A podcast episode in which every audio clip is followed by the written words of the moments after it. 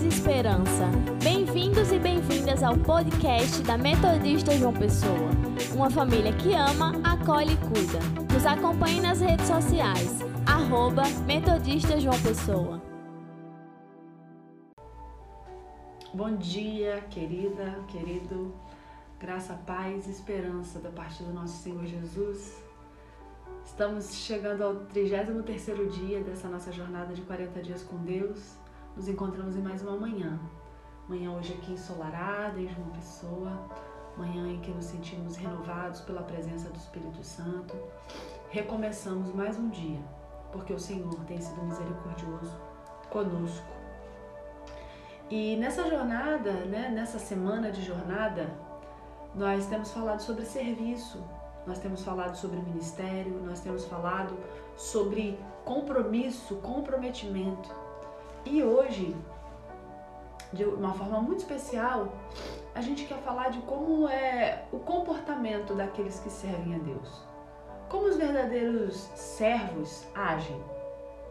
E a gente, a exemplo de Jesus, quer meditar um pouquinho sobre isso a gente falou, né, de como descobrir os nossos talentos, os nossos dons, o nosso ministério, a partir das nossas experiências de vida, a partir da inclinação do nosso coração, a partir dos dons naturais que Deus nos deu. Mas existe algo mais profundo, algo que é intrínseco de todo servo. E é um pouquinho sobre isso que a gente quer conversar. O texto de Mateus, texto de Marcos, no capítulo 10, verso 43, Jesus disse: quem quiser ser o maior, ou quem quiser ser a maior, deve se tornar servo, serva. A gente vive num mundo, num contexto em que a grandeza é definida em termos de poder, em termos de posses, em termos de prestígio, em termos de posição. Então, se você tiver muitas pessoas te servindo, isso significa que você é uma pessoa grande. Isso significa que você conseguiu atingir seus objetivos. Isso significa que você deve ser uma pessoa respeitada. O mundo pensa assim. O mundo organiza a nossa vida assim. Então, se a gente exige serviço, então quer dizer que nós temos, é, é, nós somos autoridades sobre outras pessoas a gente vive numa cultura egoísta, que tem a mentalidade do eu primeiro. E essa essa mentalidade de servo, essa palavra que Jesus nos desafia, ela não é muito apreciada não. Acontece que Jesus, ele mede a grandeza, ele mediu a grandeza e mede a grandeza em termos de serviço. E não de posição social, e não pela quantidade de pessoas que a gente tem ao nosso serviço. E isso é muito oposto à grandeza que o mundo coloca para nós. Por isso que é tão difícil de compreender e ainda mais difícil da gente viver isso na prática. Os discípulos, quando Jesus fala essa frase, eles estão debatendo sobre quem merecia as melhores posições, as posições de maior destaque. Quem vai ficar à direita, quem vai ficar à esquerda. E aí passam-se mais de dois mil anos e a gente encontra pessoas, líderes cristãos, gente na vida da comunidade de fé que estão fazendo manobras para buscar posições, preeminência nas igrejas, é, nas organizações eclesiásticas e às vezes pior, no mundo inteiro essa busca por dominar, por é, ter o, o, primeiro lugar, por ser dono das coisas, por a partir de um lugar de poder dominar os outros, isso não tem nada a ver, nada a ver com o reino de Deus. Há uma, uma busca por liderar, mas poucas pessoas fazem uma busca para aprender a ser servo as pessoas querem mandar. Mas se a gente quiser ser como Jesus, a gente precisa ser servo. Foi assim que ele mesmo falou de si. E aí, é comum assim que nesse teste do nosso coração, Deus nos peça para servir em modalidades das quais a gente não tem tanta aptidão. A gente falou nos textos anteriores, né? Descubra a sua aptidão, Descubra aquilo que naturalmente vem em você. É, descubra onde você foi mais efetivo, né? Que período da sua espiritualidade. É, além dos seus talentos natos, leve em consideração todas as coisas ao redor e descubra qual é o seu ministério. Mas pode acontecer de que Deus te desafie a viver, a participar, a servir em algo que não seja algo assim que você domine tanto, que te agrade tanto. Agora é interessante pensar que se você estiver vendo alguém caído na vala, Deus espera que você ajude essa pessoa. Deus não espera que você diga, ah, eu não tenho dom de misericórdia.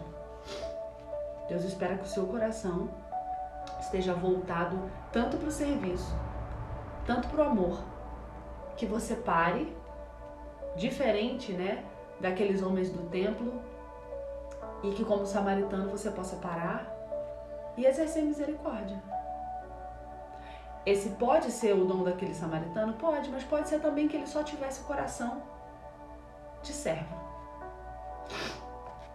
Ou então a nossa forma, a maneira como nós somos formados, o nosso ministério é importante. É isso que vai revelar né, quais os nossos dons, o nosso ministério específico. Mas o nosso coração de servo vai revelar nossa maturidade, vai revelar o nosso caráter. Porque na realidade, não é necessário que a gente tenha nenhum talento especial para ser solícito, para ser solícita. Não é preciso que a gente tenha nenhum talento especial para ajudar no final de uma reunião, varrer, empilhar umas cadeiras, ver o que, que precisa ser colocado no lugar quando a gente terminou uma grande atividade ou uma pequena atividade. A única coisa necessária para isso é ter um coração de servo, maduro, um caráter de servo. E é interessante pensar que tem pessoas realizando trabalhos na vida da igreja que podem realizar trabalhos na vida da igreja durante uma vida inteira e não ter um coração de servo. Isso parece contraditório, mas não é. Sabe, Jesus ele falou que vocês poderiam dizer o que eles são pelo que eles fazem. Significa que tem muitas pessoas que servem fazendo só aquilo que elas desejam fazer. Quando elas desejam fazer.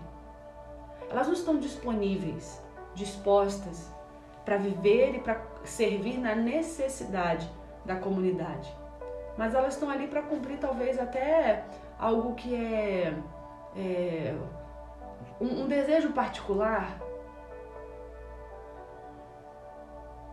Elas não estão comprometidas com o todo. E o verdadeiro servo, uma verdadeira serva, ele tem disposição para servir. Se a gente só serve quando é conveniente, então a gente não é servo de verdade. Quem é servo de verdade faz o que é necessário mesmo quando é inconveniente. A gente precisa trabalhar o nosso coração. E a gente precisa se perguntar: a gente está disponível para Deus em qualquer momento? Ele pode mudar os nossos planos sem que a gente fique ressentida? Sem que a gente fique ressentido? É importante que a gente pense sobre isso. Se a gente faz somente o que a gente quer, então nosso coração não é um coração de servo. Segunda coisa é que os servos e as servas, eles prestam atenção às necessidades. Sempre atentos. Sempre prestando atenção. Sempre querendo saber uma forma de ajudar. E aí quando eles veem essa oportunidade de ajudar, eles agarram essa oportunidade e servem. A necessidade os faz servir. Lá em Gálatas, o texto sagrado nos diz, portanto, enquanto temos oportunidade, façamos o bem a todos e todas, especialmente aos da família da fé. Ele diz: veja a necessidade e se coloque à disposição para servir a gente deixa escapar muitas oportunidades de serviço porque falta sensibilidade pra gente. A gente acha que, ah, depois eu ajudo, mas pra frente eu faço isso. Se tiver outra oportunidade, eu sirvo. E aí eu quero citar o John Wesley, o autor o cita também, e ele fala que John Wesley foi o fantástico servo de Deus, e a gente já sabe disso, né? Ele tinha um lema que é muito conhecido, não sei se você conhece, mas ele dizia: faça todo o bem que puder, com todos os recursos que dispuser, de todas as formas que puder, em todos os lugares que puder, sempre que puder, a todas as pessoas que puder, enquanto você puder. Ou seja, dentro das suas possibilidades, sempre, sempre faça o bem. Sempre esteja disponível, sempre esteja atento às necessidades, sempre esteja sensível ao que está acontecendo ao seu redor. Em terceiro lugar, os verdadeiros servos, as verdadeiras servas, elas fazem o melhor que podem com aquilo que elas têm nas suas mãos. E isso é muito importante na vida da comunidade de fé. É, a gente às vezes fica esperando que as coisas estejam na sua melhor condição para que a gente possa servir. Então muita gente deixa para a última hora, esperam circunstâncias ideais para poder servir. Mas quem é servo de verdade simplesmente faz aquilo que precisa ser feita. Aquilo que precisa ser feito, ele vai e faz. A Bíblia fala pra gente, lá em Eclesiastes, se você ficar esperando as condições perfeitas, você nunca fará nada. E esse texto mexe com a gente porque, especialmente as pessoas que têm um senso de perfeccionismo, que hoje já é considerado, inclusive até é, pode ser considerado, não sei se é uma patologia, mas ele é uma coisa que desestabiliza a vida de algumas pessoas. Esperar condições ideais ou condições perfeitas para que as coisas sejam executadas, isso pode paralisar o nosso senso de serviço.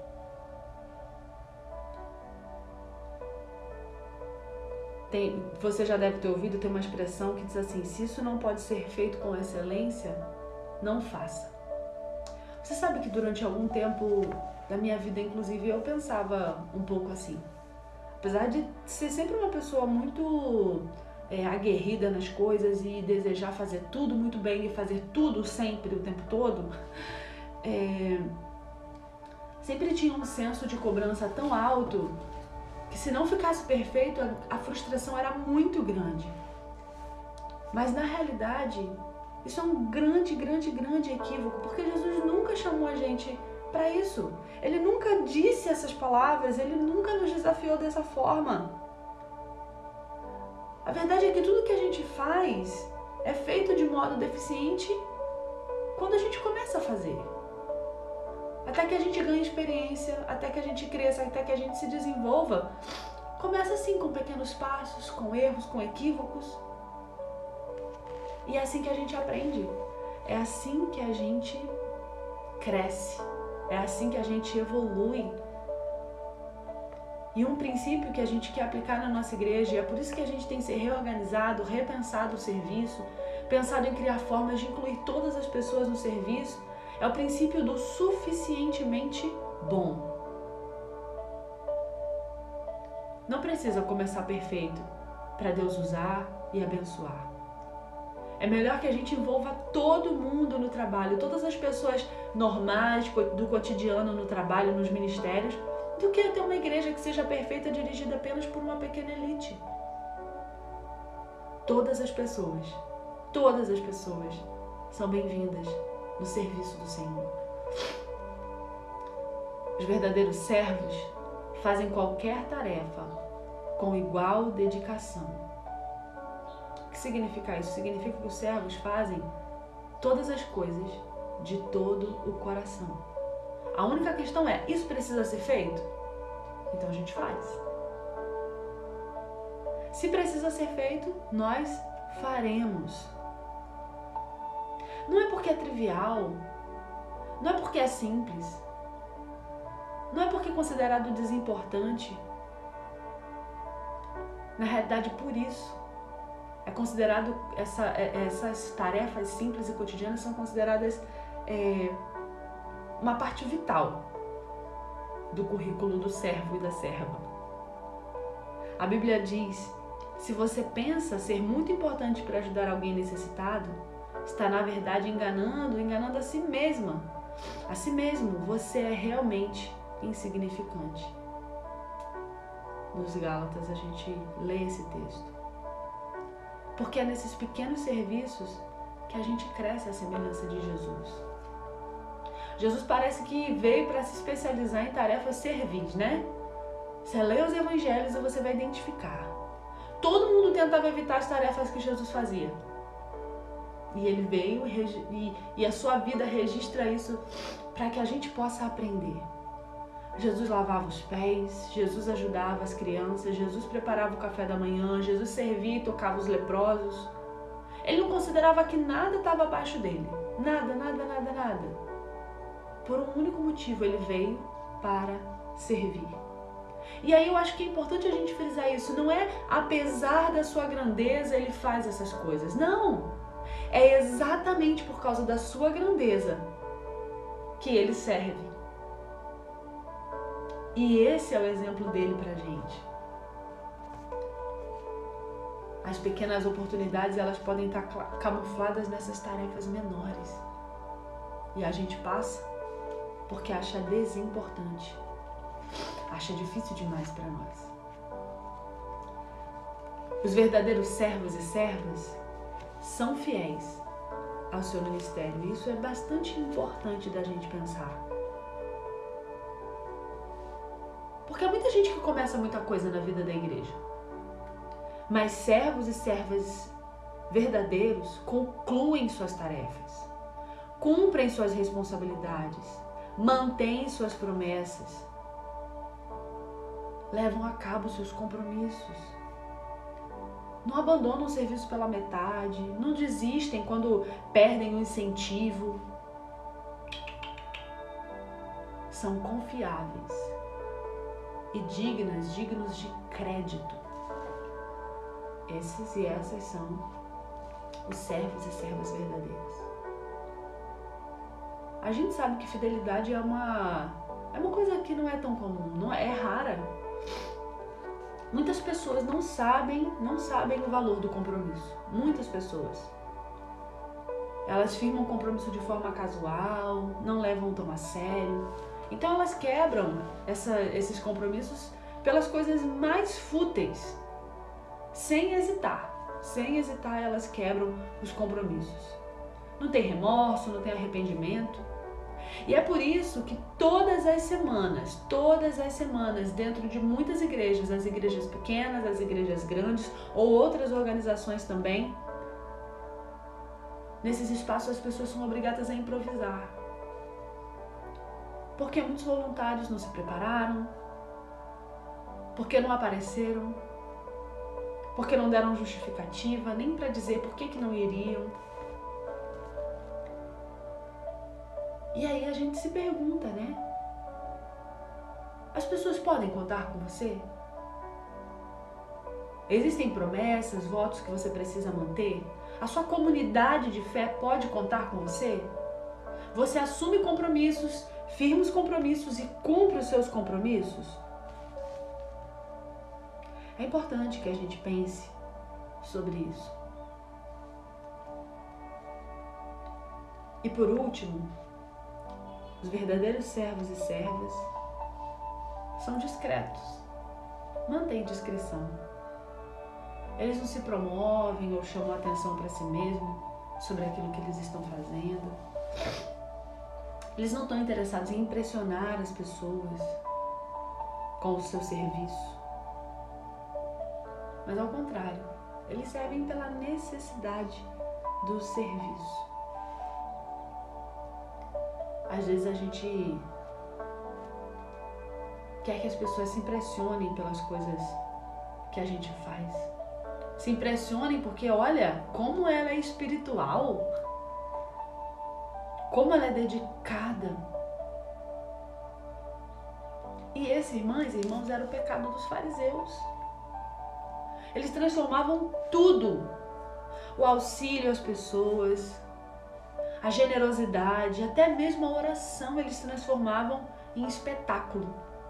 Outras pessoas tinham que ver o que eles estavam fazendo. E Jesus detestava essa atitude, então ele alertou aquelas pessoas e nos alerta.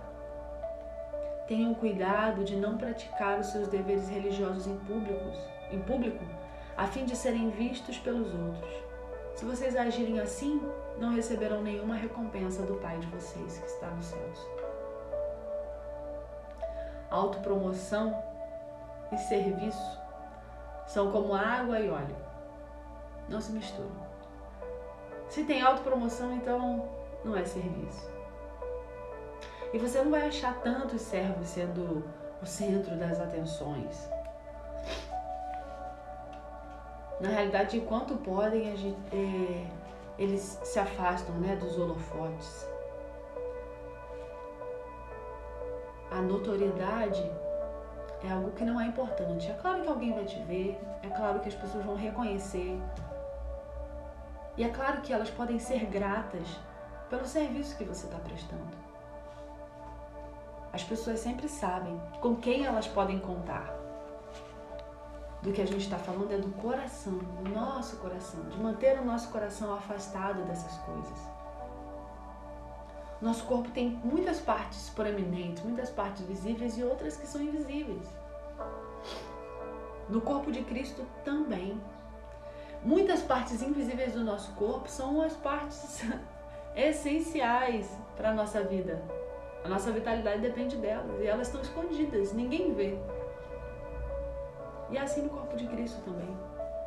Muitas vezes, grandes serviços, serviços super essenciais, estão lá, não podem ser vistos.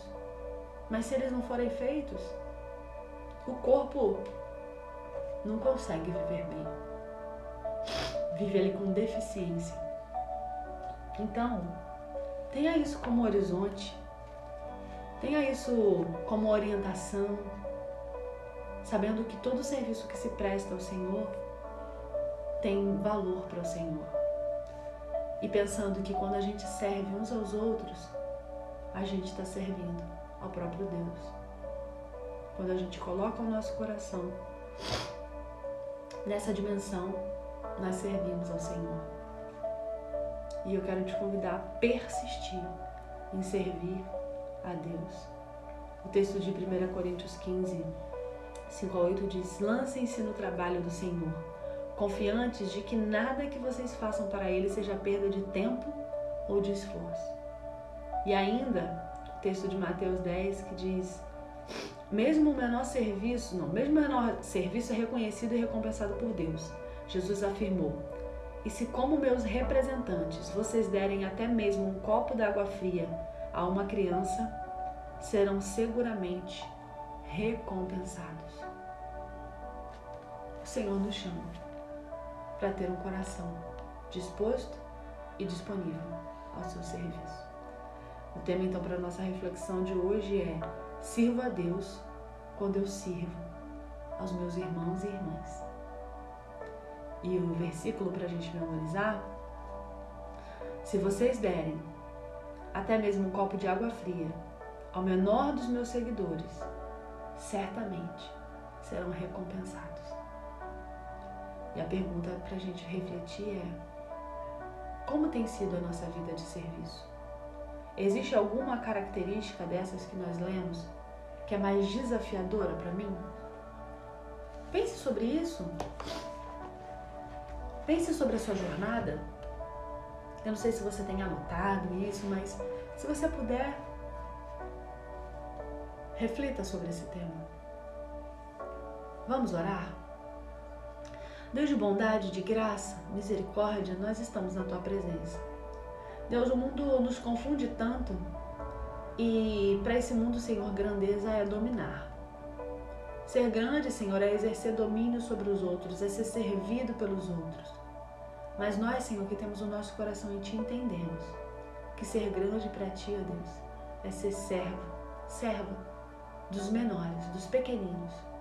E nessa manhã, nós queremos pedir a Deus que o Senhor vá transformando os nossos corações, a nossa compreensão, para que as nossas ações, Senhor, possam refletir de fato aquilo que temos pensado, aquilo que temos falado.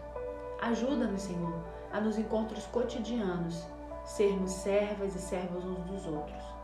Ajuda-nos também, Senhor, a ser servos na nossa comunidade de fé. Ver, Senhor, as necessidades do teu corpo e ser, Senhor, vital para a vida do teu corpo, da tua família. Deus, em nome de Jesus, eu quero pedir pela vida da minha irmã e do meu irmão que está conosco, nos assistindo. Pedir, Senhor, que o teu Espírito esteja cuidando, conduzindo.